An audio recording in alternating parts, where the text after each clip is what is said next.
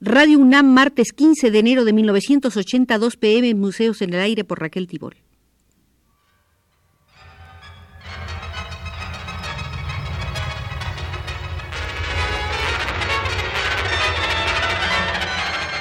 Museos en el Aire.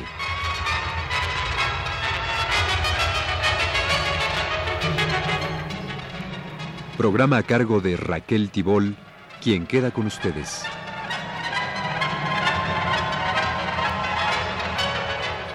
Joan Miró invita a todos los mexicanos a pasar a su aéreo museo de esta tarde como un avance a su presencia que se habrá de producir en el mes de abril, cuando el mismísimo día de su cumpleaños 87 se inaugura en el Museo de Arte Moderno de Chapultepec una exposición muy importante de su obra.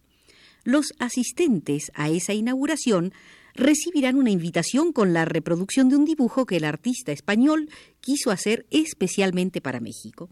Así es Miró, le gusta celebrar sus añosos cumpleaños con exposiciones. Por ejemplo, para celebrar su 85 en 1978, se fue a Madrid a inaugurar una exposición de 130 cuadros en el Museo de Arte Contemporáneo de la capital de España.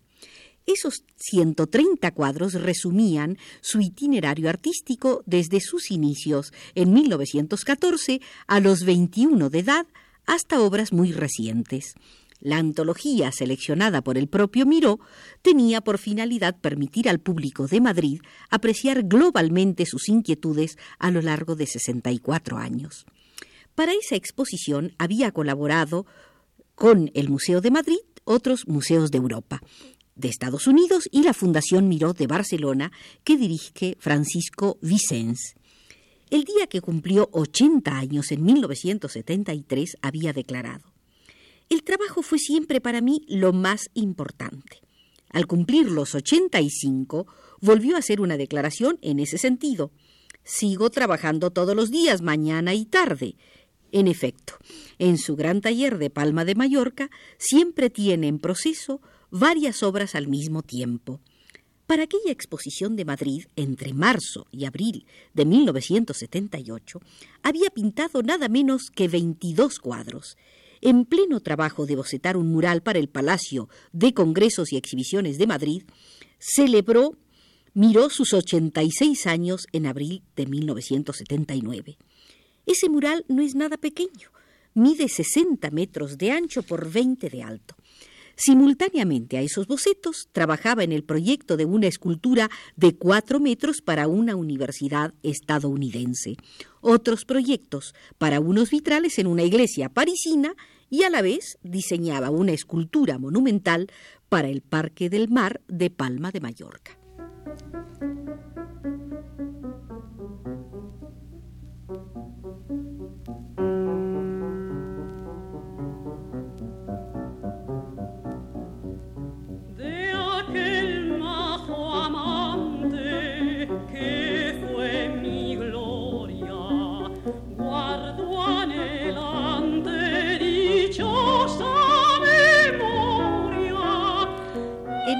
1977, Joan Miró le dijo a Manuel V de la prensa literaria centroamericana, todo lo que he realizado es la consecuencia final de una cultura, la simplificación de toda una historia de la expresión artística.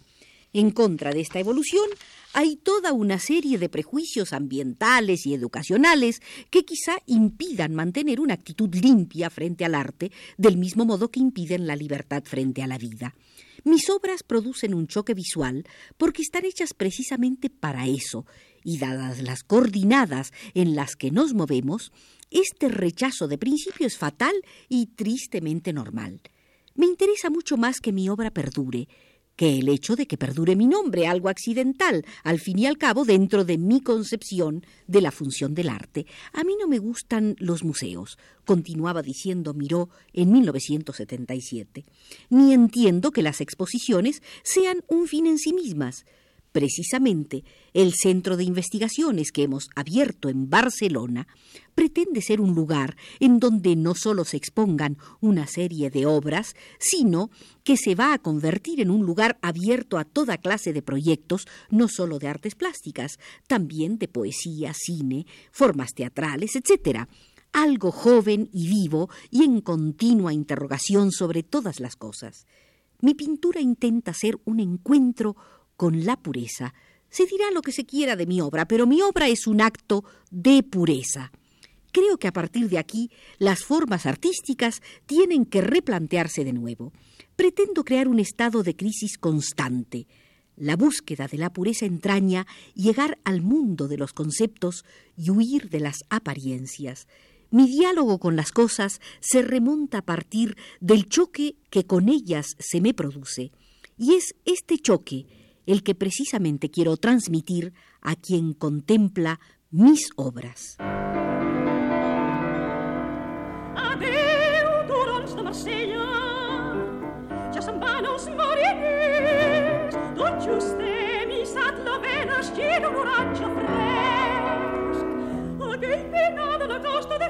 Interrogado sobre Tapies, Joan Miró respondió: Dentro de la podredumbre actual, Tapies representa un acto de profilaxis. Toda obra plástica tiene que provocar. El arte que no provoca está muerto desde su nacimiento. El arte conformista se limita a subrayar algo que todo el mundo sabe y conoce. Es inútil porque no añade nada, no es un factor de suma, aunque esté mantenido por toda una sociedad a la que le interesa el inmovilismo, la provocación, el escándalo dentro de este contexto, es un signo de salud. Respecto de los símbolos en su pintura, Joan Miró respondió a las preguntas de Manuel V de esta manera. Yo no medito cuando estoy pintando. Si lo hiciera sería otra cosa, un pensador, un filósofo y no un pintor me limito a dejar salir en completa libertad todo lo que mi vida, la vida de mi alrededor, he querido o he podido asumir y el peso de los siglos de civilización o historia que se han ido acumulando dentro de mí. Hay un magnetismo de las cosas que me atrae, me siento llamado por ellas, noto sus gritos muchas veces, los símbolos que dicen los estudiantes que se hallan en mi pintura son hallazgos suyos. Puede que estén al fin y al cabo, pero mi pintura sería artificiosa si estos signos fueran el resultado de una elaboración premeditada y llegaran a constituirse en un código. Ante esta consideración, Manuel V preguntó, según su opinión, ¿la interpretación es superior al signo? Y Joan Miró contestó, esto es relativo. Para el creador lo importante es el acto de fuerza de la creación.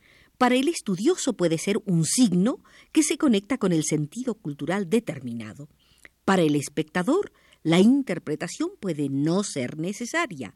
De hecho, creo que lo más auténtico frente a una obra que pretende ser pura es la pureza del entusiasmo o del rechazo.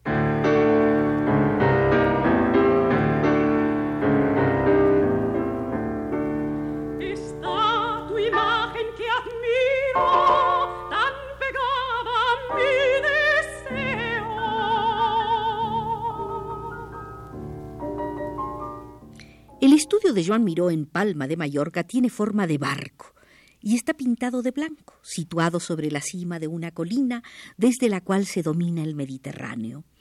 Este año en México Joan Miró cumplirá los 87 de edad y sigue trabajando a un ritmo prodigioso. Pinturas, tapices, cerámica, murales gigantescos, vitrales, esculturas, grabados y hasta el vestuario para las actuaciones de un pequeño grupo teatral catalán. La nueva situación que vive España le ha dado bríos. Bajo la dictadura de Francisco Franco no hubo relación entre el artista y el gobierno.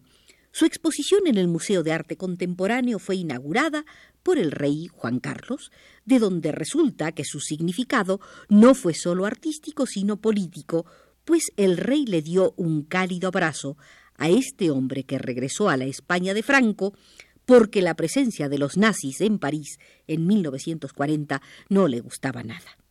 Refiriéndose a los franquistas, recuerda, a veces quisieron comprometerme por razones muy de ellos, pero claro, no lo lograron. La respuesta fue que me desconocieron totalmente, me cerraron la puerta, hubo una indiferencia absoluta y un silencio total. Ni él ni los franquistas olvidaban su participación como artista junto a la República. Alérgico a la política de partidos, se refugió en Palma de Mallorca, lugar natal de su madre y de su esposa Pilar.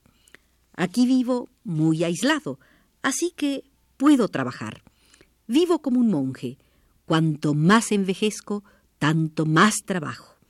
Miró se siente joven, más joven que nunca, y aunque considera que será difícil construir una España nueva, tiene optimismo, tiene confianza.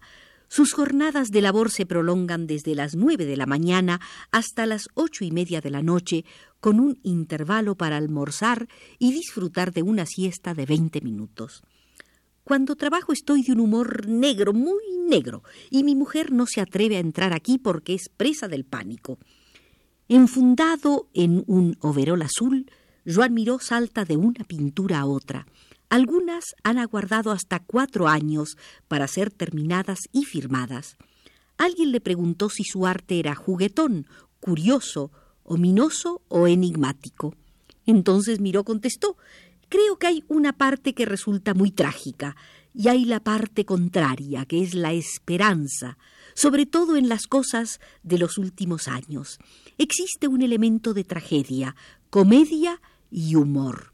Quisiera que comprendieran que es la tragedia la que me conduce al optimismo.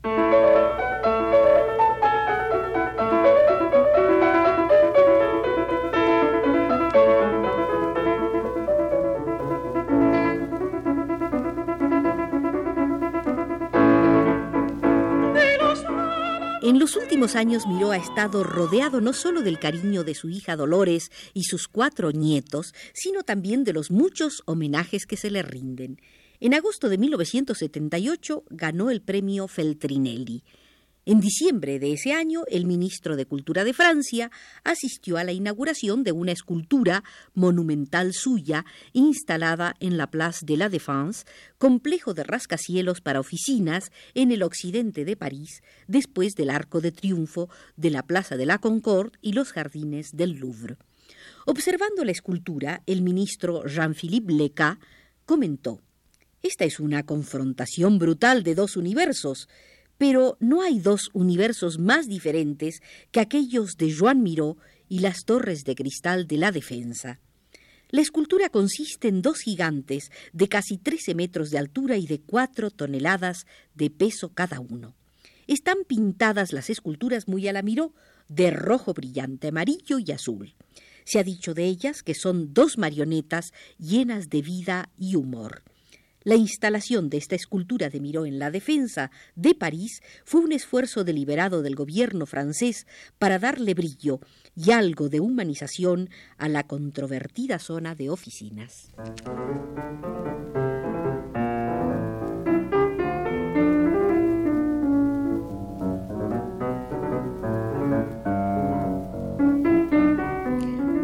Acontecimiento muy importante en la vida reciente de Miró fue su debut en 1978 como autor teatral en el drama surrealista titulado Mori el Merma, espectáculo encantador. La relación de Miró con el teatro es muy antigua. Ya en 1926 había colaborado en la parte escenográfica de Romeo y Julieta, puesta por la compañía de Sergei Diaghilev con coreografía de Leonid Massin. Para el ballet de Montecarlo diseñó el vestuario de juegos de niños. Durante muchos años, para Joan Miró, la síntesis de la fascinación del teatro se centraba en Ubu Rey, la obra de Alfred Jarry, inspiración y tema para muchos de sus trabajos, dibujos, grabados. La espiral del vientre de Ubu se encuentra a menudo en sus alucinaciones pictóricas. Es fácil ver la huella de Jarry en el espectáculo de Mori el Merma, que en español, está dicho en catalán, en español quiere decir muere el merma. Miró no solo escribió la obra, sino que hizo la escenografía y los vestidos. La trama de esta fábula surrealista y satírica es muy simple. Un pueblo, sin características histórico-geográficas, elige como su rey a Merma, un tirano que a veces gobierna con paternalismo bonachón y a veces ejerce un cruel despotismo. El pueblo vive su relación de odio-amor con el rey en tono de farsa, alternando con tono de tragedia.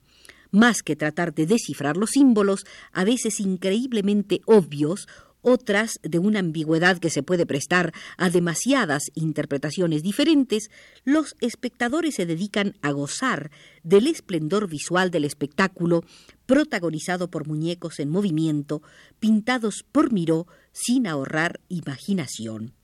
Debido al éxito que alcanzó con esta obra, Miró declaró hay una diferencia entre todo lo que se ha escrito de mí en los últimos tiempos y lo que dicen ahora. Hasta hace muy poco me hacían sentir como una especie de museo que caminaba, como un sobreviviente de mi propio arte, mientras que ahora finalmente se han dado cuenta de que soy un pintor vivo. Cualquiera que tejado tenga de tenga de cualquiera que tejado tenga de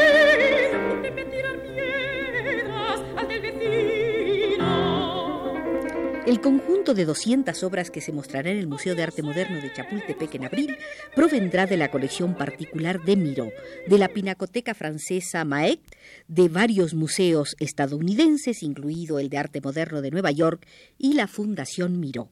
El Instituto Nacional de Bellas Artes negoció esta exposición a través del Centro Iberoamericano de Cooperación que dirige Luis González Robles, personaje que prestó muchos servicios culturales al gobierno franquista. Pero no nos preocupemos, querido Jorge Castro, desde los controles. El sol de Joan Miró impedirá que en México haya sombras.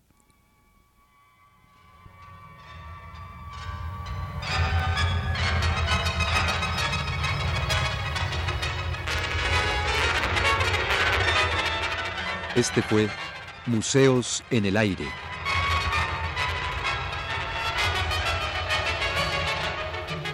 El programa de Raquel Tibol que se transmite todos los martes a las 14 horas.